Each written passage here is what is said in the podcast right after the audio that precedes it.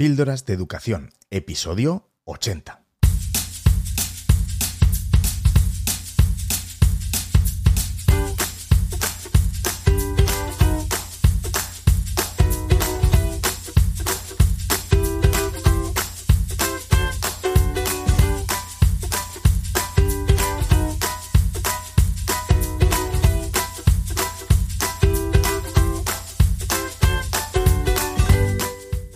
Estás escuchando Píldoras de Educación, un podcast sobre innovación y cambio educativo.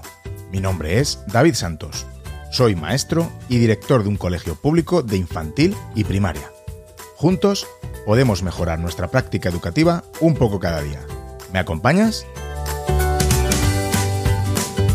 Hola, hola, ¿qué tal? ¿Cómo estás? Espero que muy bien y ya pensando en hacer un cierre de este curso 21-22 por todo lo alto, que ya, hombre, que ya no queda nada, ¿eh? Y si eres opositor, si eres opositora, te envío toda mi fuerza desde aquí porque, vamos, no me puedo ni imaginar lo duro que, es el curso, trabajando y, y, encima intentando estudiar a la vez. Y ya, si tienes obligaciones familiares, pues ni te digo, ¿no? Así que bueno, pues desde aquí te mando esos ánimos y un abrazo muy grande para que afrontes esta fase con la mayor serenidad posible. Hoy te vas a tener que conformar con escucharme a mí solo por aquí hoy hablando en el podcast.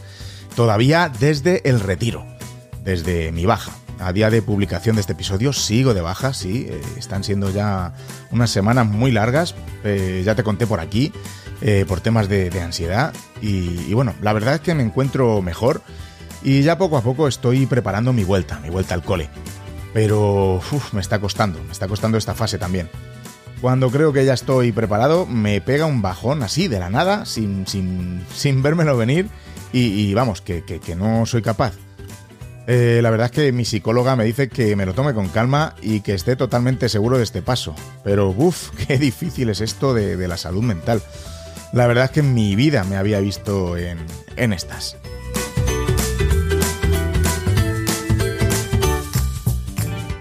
Pero bueno, lo importante es que si miro hacia atrás, ahora mismo me encuentro mejor que, al principio de, la baja y eso es lo que cuenta, ¿no? Dar pasitos eh, pequeños, mm, pero seguros y siempre adelante. Además, aquí contigo estoy fenomenal, me encuentro genial grabando, grabando un podcast, así que, eh, bueno, pues, pues, muy bien.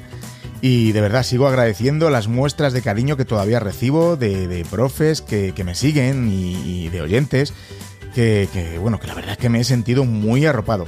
Muchas, muchas gracias de corazón.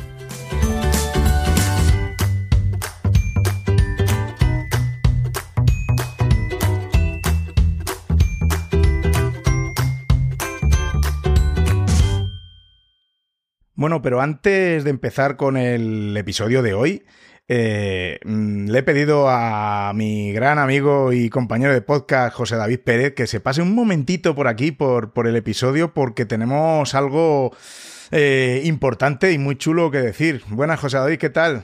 Hola David, pues estoy encantado de estar aquí contigo en este espacio eh, al que ya me has invitado en otras ocasiones, así que bueno, pues estoy muy... Estoy como en casa, David, muchas gracias por invitarme. Pues ya ves, porque es que tenemos que, anunciar algo en primicia aquí en Píldoras de Educación y que no es otra cosa que, que uh, pues, eh, se la ha inventado José David, ¿eh? el, que tiene en su cabeza siempre está ahí en ebullición, ¿no? Y, bueno, mm, José David, mm, cuéntanos, cuéntanos qué tenemos entre manos. Bueno, dices que la idea ha sido mía, pero en realidad es algo que llevábamos mucho tiempo ya, muchos meses, yo diría años, rumiando, que es, oye, nos gusta tanto la creación de podcast, vamos a crear un curso para que profes, los profes y las profes aprendan a crear un podcast. Así que aquí está la noticia, el lanzamiento de un mm. curso de creación de podcast que empezará en julio. Hemos creado ahí un campus de verano y estaremos David y yo en unas sesiones online para que si te apuntas, pues puedas estar con nosotros y estaremos ahí guiándote para, para que creas tú también tu propio podcast, ¿no, David? Eso es. Y además, lo importante de esto no es que es un, un, un, curso que hayamos hecho unos vídeos para que. No, no, eh, son mm, unas sesiones totalmente síncronas. Eso es. Eh, que, que, van a estar con nosotros, ¿no? Eh, vais a estar con nosotros, los que decidáis apuntaros. Y, y, nada, y ahí a crear, a crear tu podcast y llevarte un podcast. Mm, vamos, después del curso tienes que hacer un podcast y, tu idea y tu y la progresión que, quieres hacer con, estos podcasts. Así que nada, profes, podcasters, eh, que tengáis ganas de, aprender. Además lo vamos a hacer de una forma sencilla, ¿verdad, eh, José David? Algo que puedas empezar y, luego, bueno, pues si quieres, eh, escalar, ¿no? Y, ir complicándote más, como a veces nos pasa a nosotros, ¿verdad? Sí, sí, porque además llevamos unos cuantos podcasts a nuestra espalda y, claro, y de todo se aprende. y muchas veces hemos creado un podcast en el que algún aspecto pues no hemos hecho del todo lo que se debía hacer. Claro, hemos aprendido y esto te pasa a ti también como profe, a todos nos pasa, ¿no? Que siempre las primeras veces y no las primeras, pero siempre estamos probando, intentando mejorar y entonces en cuestión de unas pocas horas vas a aprender lo que David y yo hemos aprendido en muchos años. Así que ese conocimiento yo creo que no tiene desperdicio, ¿no? Suena así un poco por las nubes, pero, pero vamos, que vamos a intentar transmitiros todo lo que hemos aprendido para que y, para centrarnos en lo verdaderamente importante, no cometer errores y no eh, desviarnos mucho con temas técnicos que sí que quien quiera podrá utilizar y les contaremos todo lo que utilizamos nosotros, todo lo que hemos utilizado y podrá hacerlo, pero que David sin necesidad prácticamente de nada, es decir, con un propio, propio teléfono móvil, se puede crear y producir un podcast. Eso es, solo simplemente con el móvil ahí tenemos todo. micrófono para grabar, eh, podemos tener programas para editar incluso si queremos editar algo, subirlo a la plataforma para distribuir, bueno, de todo. Así que, pues, oye, mm, de verdad que, os esperamos en, este curso, que, que, hay que apuntarse ya, casi ya mismo. Y además que tienes también en ese campus de verano, tienes disponible otros cursos, ¿no? José David, cuéntanos. Así es, tenemos el curso de creación de podcast que hacemos juntos, el curso también de creación de ABPs, de diseño de ABPs, con el que vas a salir debajo del brazo con un ABP diseñado para tu clase, para poder llevar a cabo en tu aula, y también cursos de certificaciones de Google, nivel 1, nivel 2, y capacitador certificado de Google, y también Google Classroom. Así que hay pues cursos de, todo tipo, David. Yo creo que hemos ofrecido aquí una, oferta interesante para este mes de julio. Y yo creo que, bueno, que quien esté interesado o interesada, que entre en la web, que es jose-david.com. Yo creo que la dejaremos también en las notas del episodio. Claro que sí. Y, oye, que ahí veréis las fechas, los precios.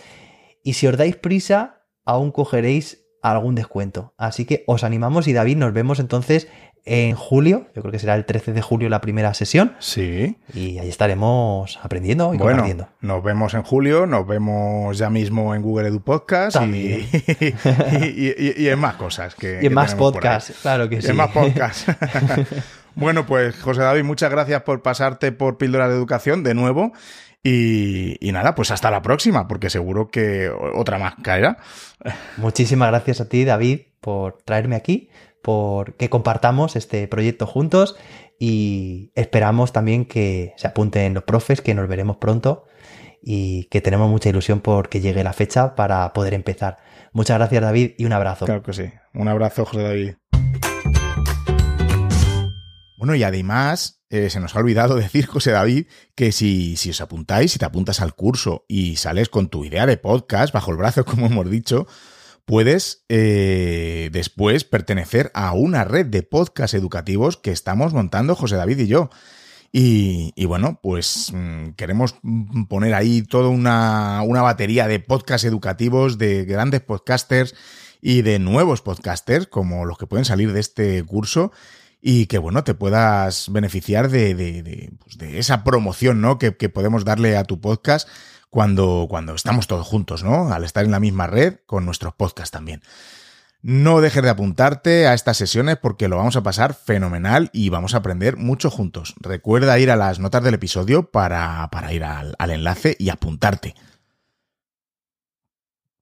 Hoy mmm, vamos a reflexionar juntos, bueno, eh, juntos, hoy te lo voy a contar yo y luego reflexionas y me lo cuentas, ¿eh? eh, sobre algunos temas que, me han pasado por la cabeza durante todas estas semanas de baja. Bueno, me han pasado más temas de los que voy a, contar hoy aquí. Eh, pero que, bueno, pues otra cosa no, ¿no? Pero tiempo para pensar he tenido y para reflexionar. Y, y, eso es muy peligroso cuando tienes un podcast, ¿eh? Así que bueno, ¿me acompañas en mis pensamientos? Venga, vamos a ello.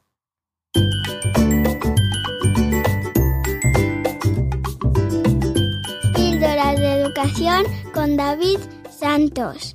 Porque otra educación es posible. Bueno, pues eh, llevo casi tres meses de baja y apenas he publicado tweets. Y los episodios que he publicado durante la baja iban o bien sobre cómo estoy viviendo esta baja, lo que me ha pasado, los consejos que me disteis, ¿no? Que fueron los episodios 76 y 77.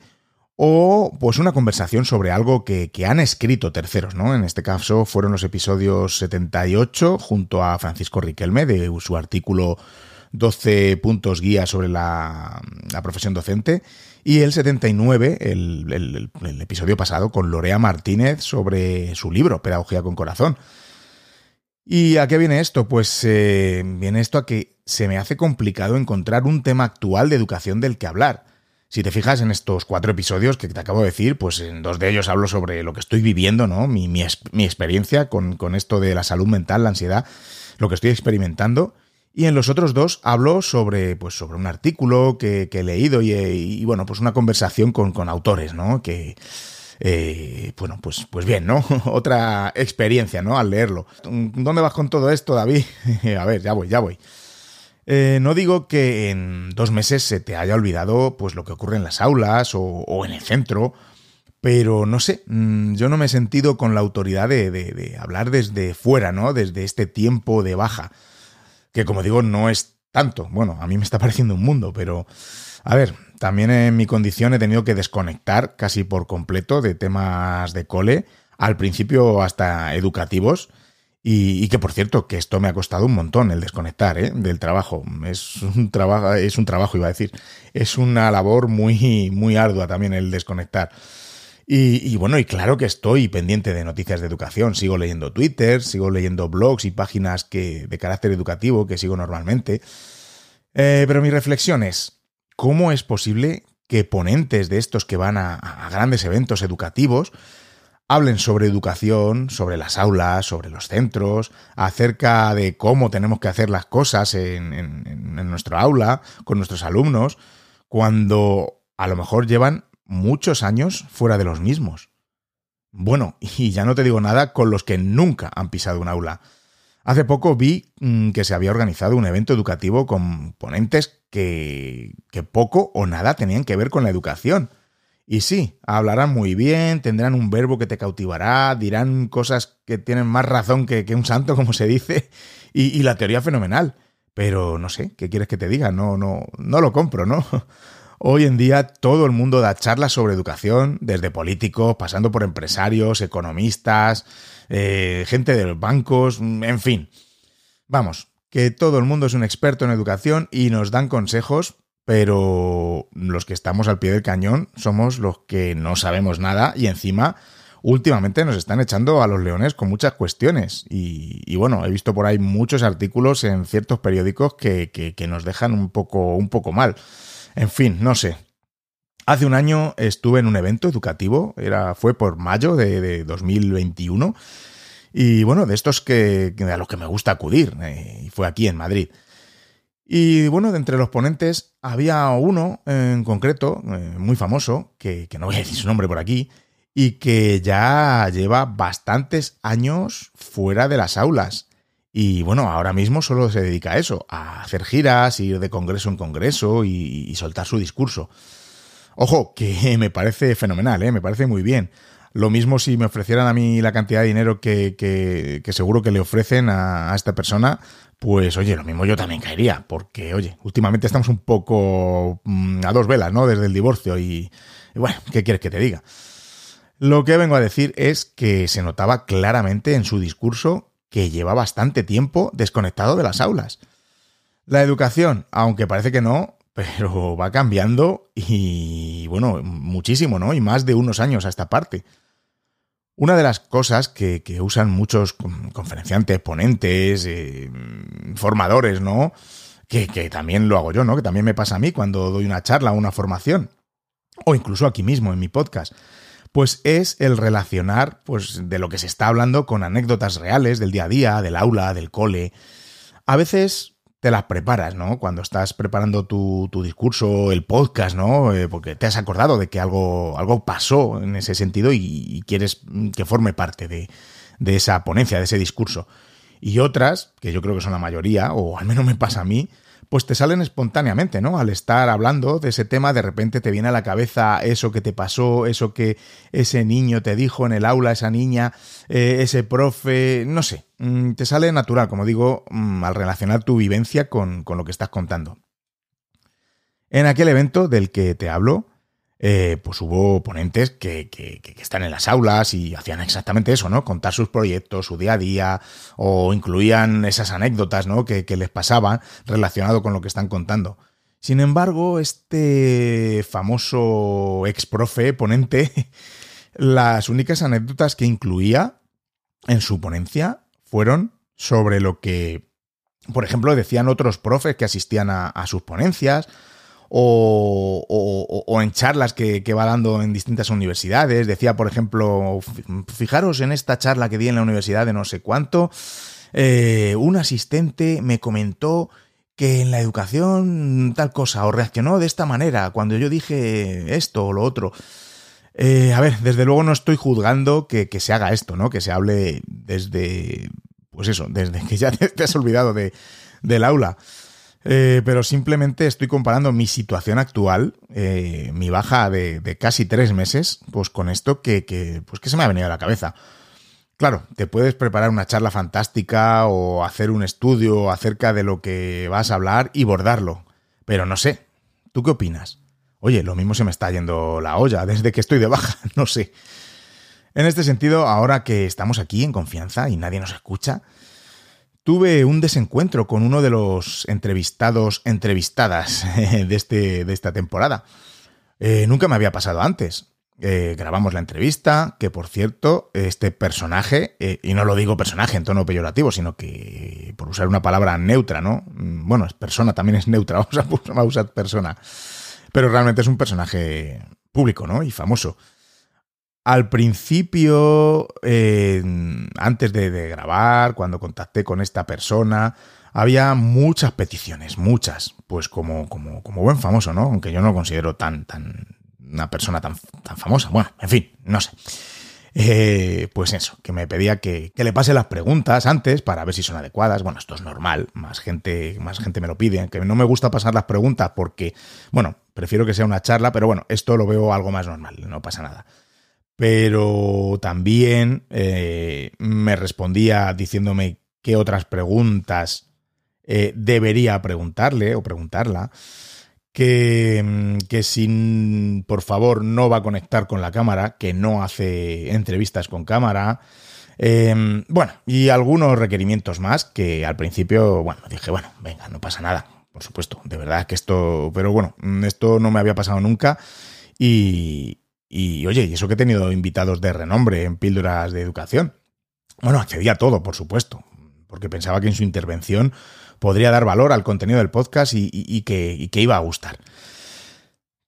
Pero eso no es lo que te quería contar en este, en este asunto. Yo sabía que, chocaba en mi forma de ver la educación con, la suya, ¿no?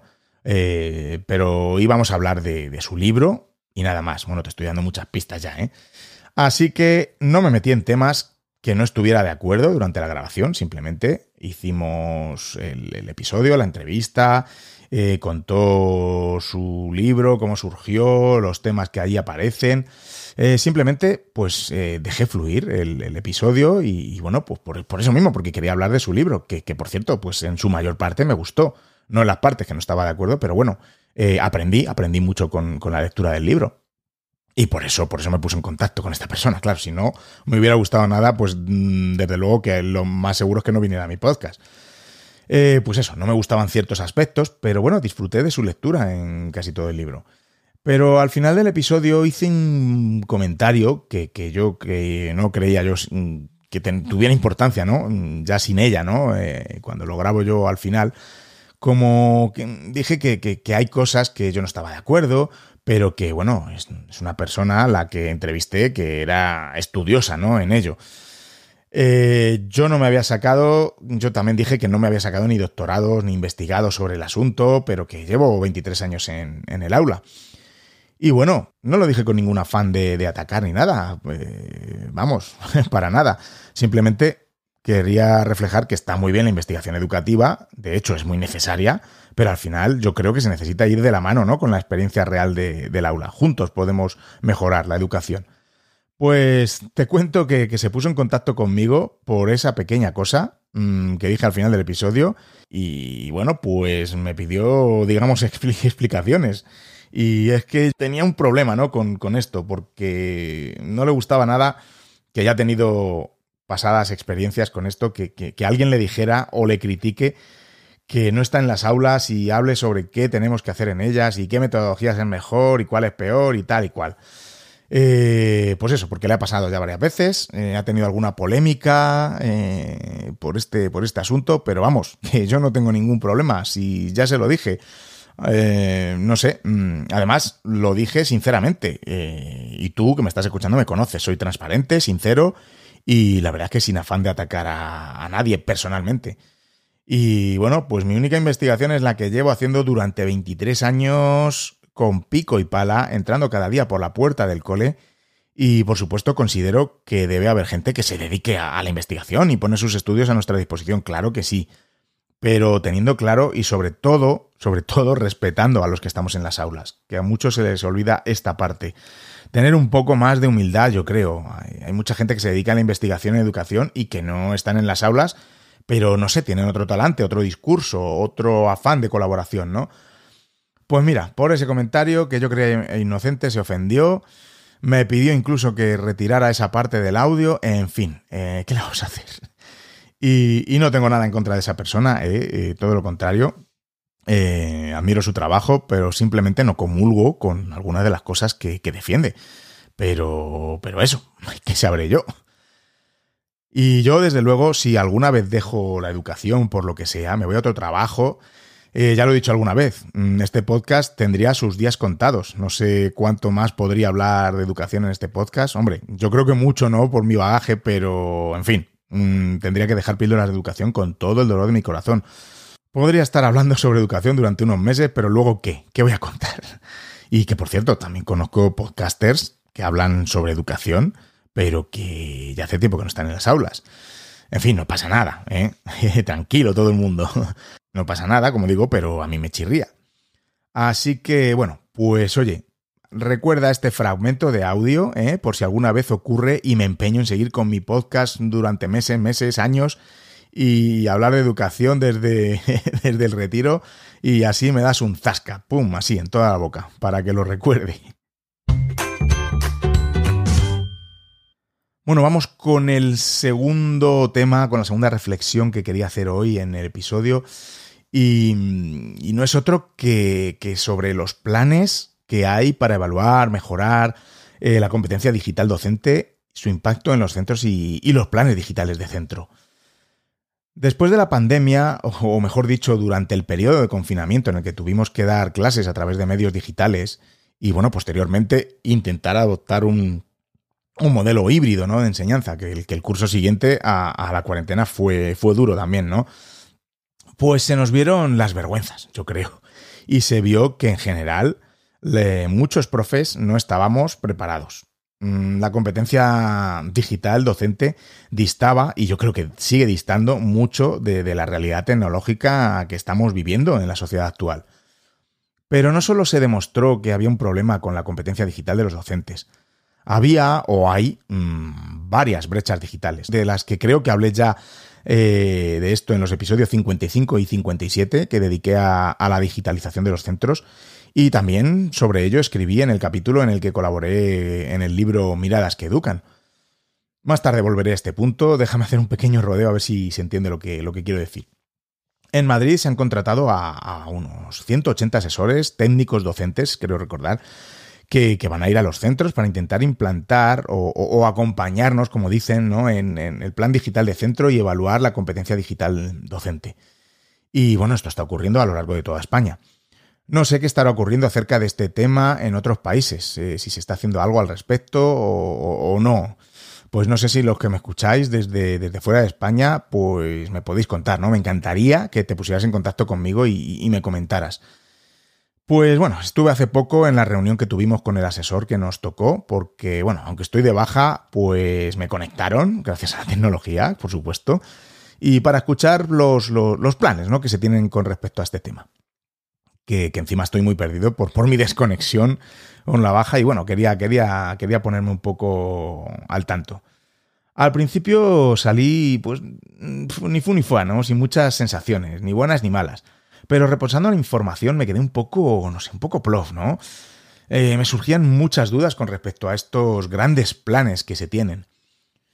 Lo primero, decir que conozco a varios de los que se han presentado a esto de, ATD, que, se llama Asesor Técnico Docente, que bueno, que no tienen mucha idea de introducción de tecnología en las aulas y mucho menos de metodología. Y, ojo, conozco a otros que sí, que son unos cracks y les encanta eh, esto que, que van a abordar ahora, ¿no? Muchos de ellos han optado al puesto atraídos por el sueldo. Y por qué no, dejar las aulas un tiempito, ¿eh? Que hay algunos que lo están deseando. No digo que todos hayan estado movidos por eso, por supuesto que no. Ya te he dicho que conozco otros cuantos, no conozco a todos, por supuesto, son 180, no conozco a todos, pero conozco a unos que están en un lado, ¿no? Y otros en otro, pues, pues como todo, ¿no? A mí me tentaba, de hecho, mucho este proyecto para haberme cambiado, ¿no? Y de haber dejado la, dirección y mi cole y, y haber emprendido este, este proyecto, ¿no? Mm, pasar de director a asesor de la competencia digital docente y los planes digitales de centro. Bueno, es algo que, realmente me atraía y que, bueno, pues mm, estuve valorándolo, ¿no? Unos días. Finalmente lo descarté por ciertas razones que yo intuía y que, bueno, que te voy a contar luego en un minuto. Pero bueno, estos ATDs han tenido una extensa formación que voy a suponer que va a ser suficiente para realizar esa labor y para acompañar a los centros en este proceso de digitalización y, lo que venga. La idea de estos planes me parece muy buena. Ya era hora de que se actuara en este sentido, ¿no? Pero no sé, no entiendo por qué no se pone tanto énfasis también en metodologías eh, que, usar en las aulas o un tema que a mí me parece que clama al cielo como es la evaluación. Mm, según dicen, mm, es que sí, que van a acompañar también en metodología, pero no sé. Bueno, a ver, si hablamos con la consejería y con algunos de los ATD, sí que te dicen que es un proceso de transformación metodológica acompañado por las tecnologías y, bueno, suena fenomenal, ¿verdad? Pero no sé, no sé, a mí me da la sensación de que se está comenzando la casa por el tejado. Ojalá me equivoque, de verdad, mm, de corazón. Luego está el tema de que sí, eh, que todos los planes son ideales, que vamos a suponer que los profes y las profes vamos a mejorar nuestra competencia digital un montón, vamos a conocer herramientas, mm, eh, cómo, cómo, ponerlas, cómo usarlas en nuestros proyectos, pero mm, ¿con qué dispositivos se va a trabajar en las aulas? Eh, ¿Sabe la cantidad de colegios públicos que hay sin conexión a Internet y sin dispositivos para trabajar con el alumnado? ¿Van a comprar dispositivos para todos los alumnos? Pues dicen que van a dotar mm, de dispositivos, pero no sé. Hombre, evidentemente cada, cada ATD ¿no? tiene que valorar las posibilidades de, cada centro educativo, pero no sé. Eh, este gran plan, no sé, hace un poco de, de aguas por ahí. Yo todavía me siento afortunado porque en mi centro, con todo el esfuerzo del mundo y también gracias a ser seleccionados en una convocatoria de, proyectos de innovación, pudimos adquirir algunos carritos de dispositivos para compartir en el centro. Pero aún así, el primero que adquirimos ya se está quedando obsoleto y pues eso, los, los iPad, que son en concreto estos dispositivos, no reciben más actualizaciones porque es un dispositivo de 2015, estamos a 2022, pues imagínate, ¿no? ¿Y ahora qué hacemos? Pues alguno que me estéis escuchando y que vuestro centro esté pelado de dispositivo, me diréis que bendito problema, ¿no? Y te quejas tú. Pues sí, ¿no? Tienes razón. Pero un plan digital de centro también debe tener en cuenta estas cosas, ¿no? La obsolescencia de los dispositivos, de la tecnología. Porque, bueno, a mi centro nadie ha venido a reemplazar los ordenadores de hace más de 30 años, de esa dotación que, tuvimos, ¿no? Que, teníamos en la sala de informática. O, la primera y única impresora que, nos pusieron ¿no? En, en, el cole hace ya eso, innumerables años, por poner algunos ejemplos. ¿Van a basar todo el plan de mejora de la competencia digital docente en los dispositivos que tengan también los docentes y las docentes? Por ejemplo, para hacer las formaciones, eh, etcétera. Eh, a ver, yo sé que hoy en día eh, todos, no todos, pero mm, una gran mayoría creo que tenemos dispositivos a nuestra disposición, ¿no? Pero conozco profes que de tecnología los conozco, los conozco porque han estado en mi cole o los conozco, los conozco personalmente, ¿no? De tecnología solo tienen el móvil, un teléfono inteligente, que se pueden hacer muchas cosas, pero no sé yo, ¿eh? Para hacer estas formaciones y, dar eh, y aprender sobre esas herramientas que nos quieren hacer aprender. Y bueno, conozco un profe en concreto que no tiene ni móvil inteligente, tiene uno de, de los antiguos, de estos que solo hacen llamadas y mensajes de texto. A ver, como digo, ya sé que probablemente sean los menos, pero todas estas cosas yo creo que también hay que tenerlas en cuenta. Y a ver, no quiero ser pesimista, seguro, seguro que, lo van a tener en cuenta. Y además, no sé si recuerda la polémica que hubo durante la cuarentena con el uso de, los dispositivos personales por parte de los docentes, que te pedían privacidad, te pedían muchas cosas, pero tenías encima que, usar tu dispositivo, ¿no? En fin, bueno, mm, eso quedó atrás, pero no tanto, ¿no? Pero volvamos a los centros. Hay muchos, y más de lo que nos pensamos, que todavía tienen las viejas aulas de informática, como de la que te hablaba hace un momento, con los ordenadores esos que tienen más de 20 años. Y si es que lo he visto con mis propios ojos en distintas formaciones que, tengo la oportunidad de, de, impartir en distintos coles.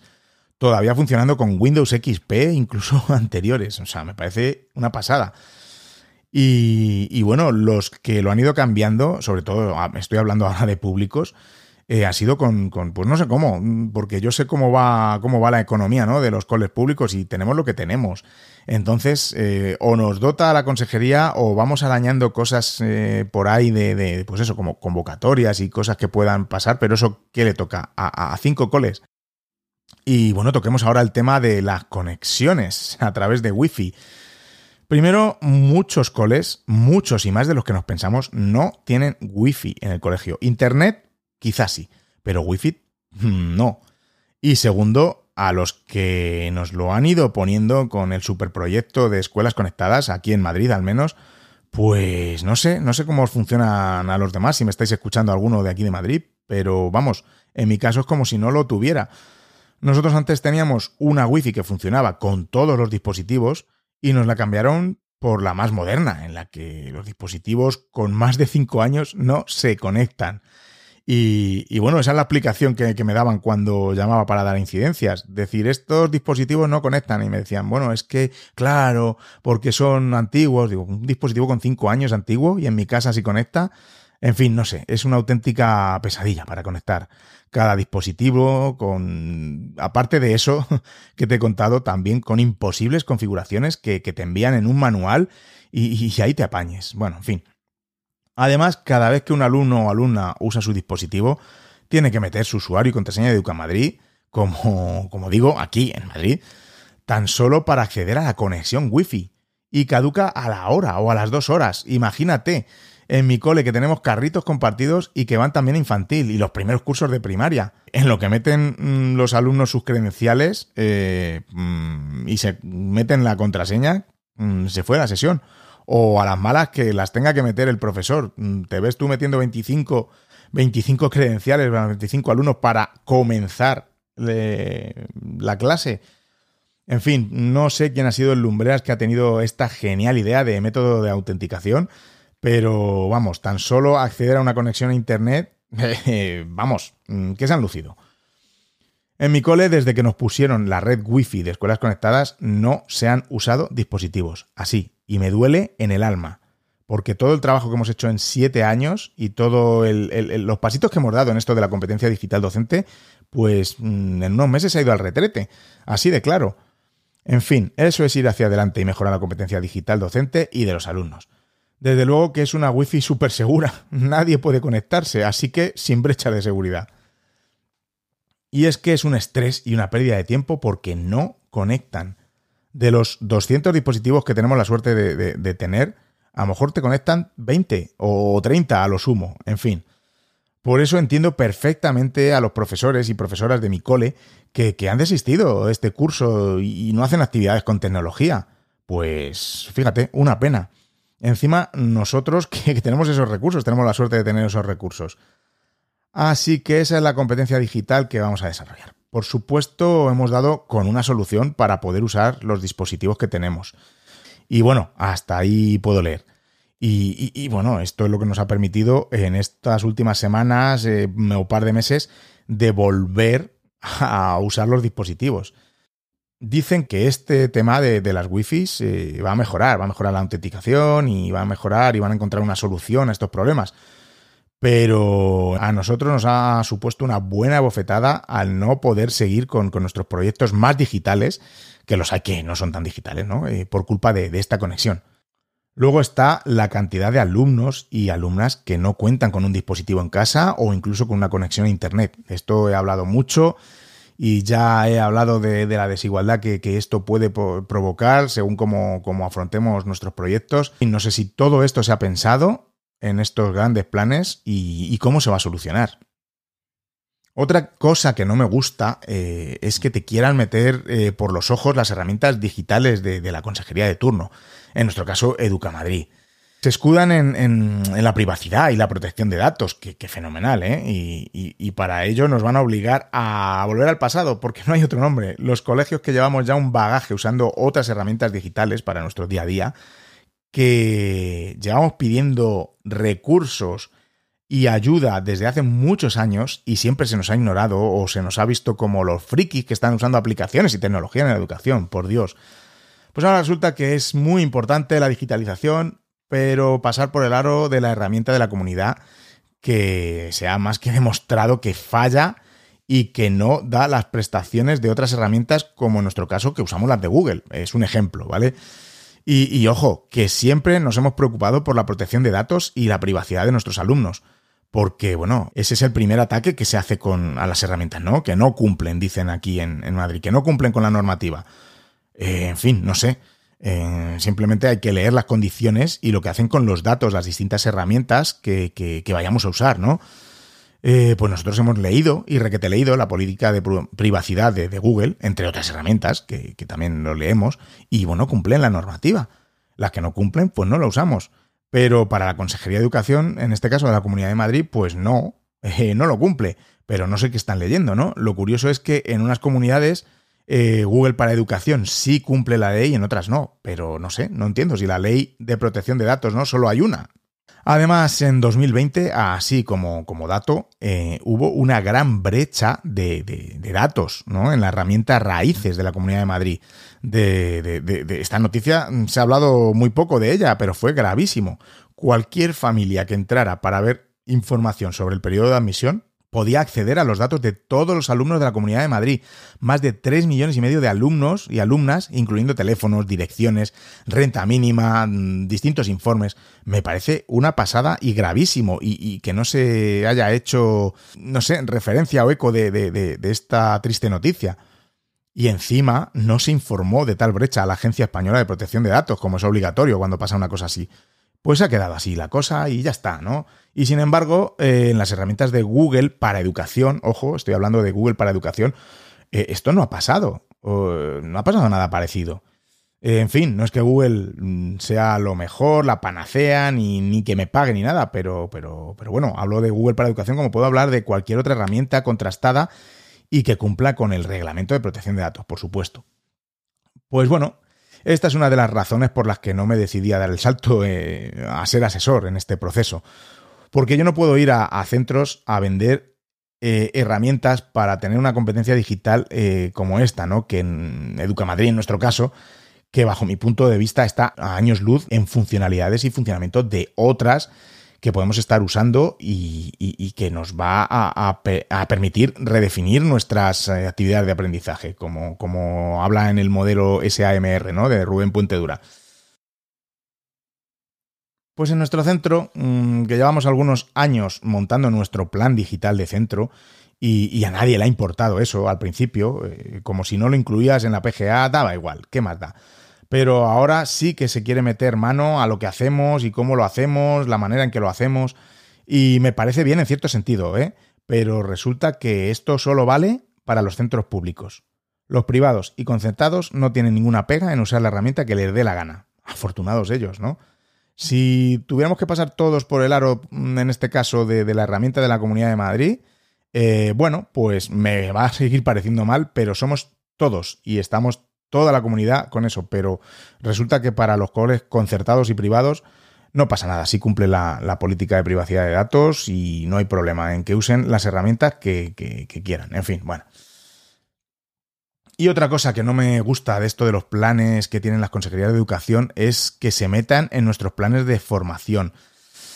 En concreto en el mío, ¿no? Eh, porque nos comentaron en esa reunión que te dije que hay que hacer formaciones obligatorias. Eh, yo entiendo que a algunos centros haya que darles un empujoncito y que la formación es esencial, eso vamos. Eso lo digo aquí desde el minuto uno y lo firmo donde haga falta pero otros centros tenemos planificados años de formación estratégicamente. Espero que lo que nosotros tenemos ahora planificado de aquí a un plazo de 3, 4 cursos no nos lo desbaraten.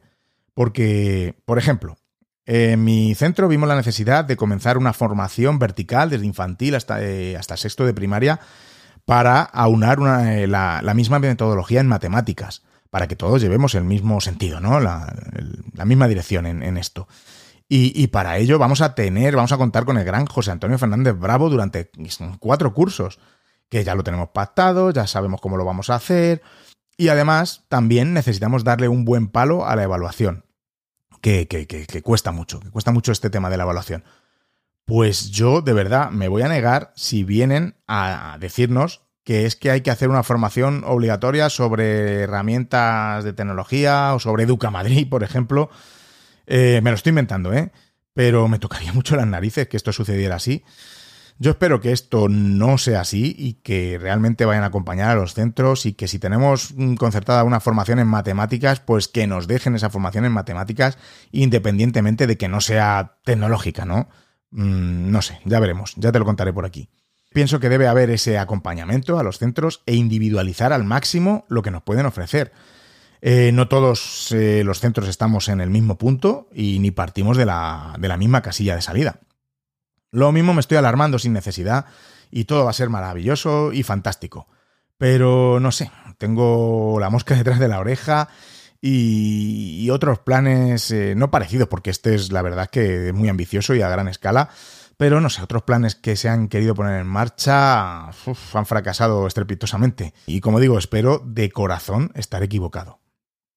Pero quiero ver cómo se soluciona el problema metodológico, por ejemplo, y el de los dispositivos, eh, la evaluación, las conexiones a Internet en los centros con los alumnos, bueno, mm, todo lo que te he contado por aquí. Por otra parte, tener un plan para ir avanzando en la competencia digital docente me parece una idea genial.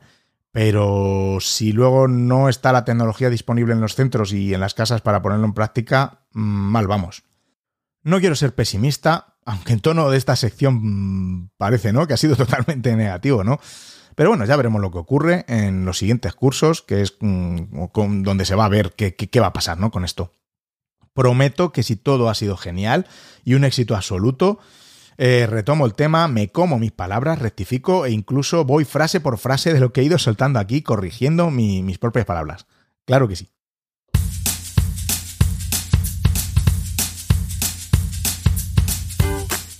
Bueno, pues hasta aquí mis reflexiones y mi despotrique de, hoy. Aquí vamos a dar por concluido este episodio. Que, bueno, hacía tiempo que no, que no reflexionaba de esta manera, ¿no? Eh, que alguno, alguno me, habéis, me habéis escrito, alguno, alguna me habéis escrito alguna vez diciendo que echabais de menos alguna alguna salida de estas, ¿no? mis críticas o mis o mis no sé, mis reflexiones, ¿no? Eh, bueno, sea como sea, gracias. Gracias por llegar al final del episodio con, con, estas reflexiones desde mi retiro forzado, ¿no? En el que estoy por mi baja.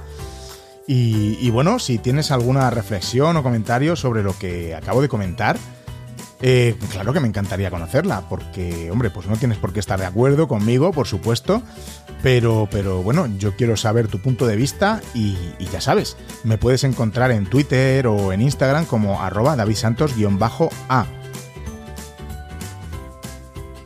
Y como dije al principio, te doy todo mi ánimo y fuerzas para afrontar este final de curso y doble ración de estos ánimos y fuerzas si estás a punto de hacer esos exámenes de oposición.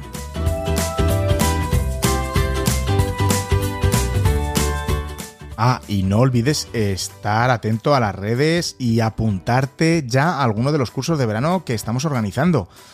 Eh, ya sabes que tienes en las notas del episodio el enlace para que le eches un vistazo y ver si te interesa alguno. Me encantaría, sobre todo, que tuvieras un podcast educativo, porque, bueno, todos tenemos algo que contar y siempre hay gente a la que, le gustará y se beneficiará de, de tu experiencia. Claro que sí. Nos volvemos a escuchar muy pronto. Te envío un gran abrazo.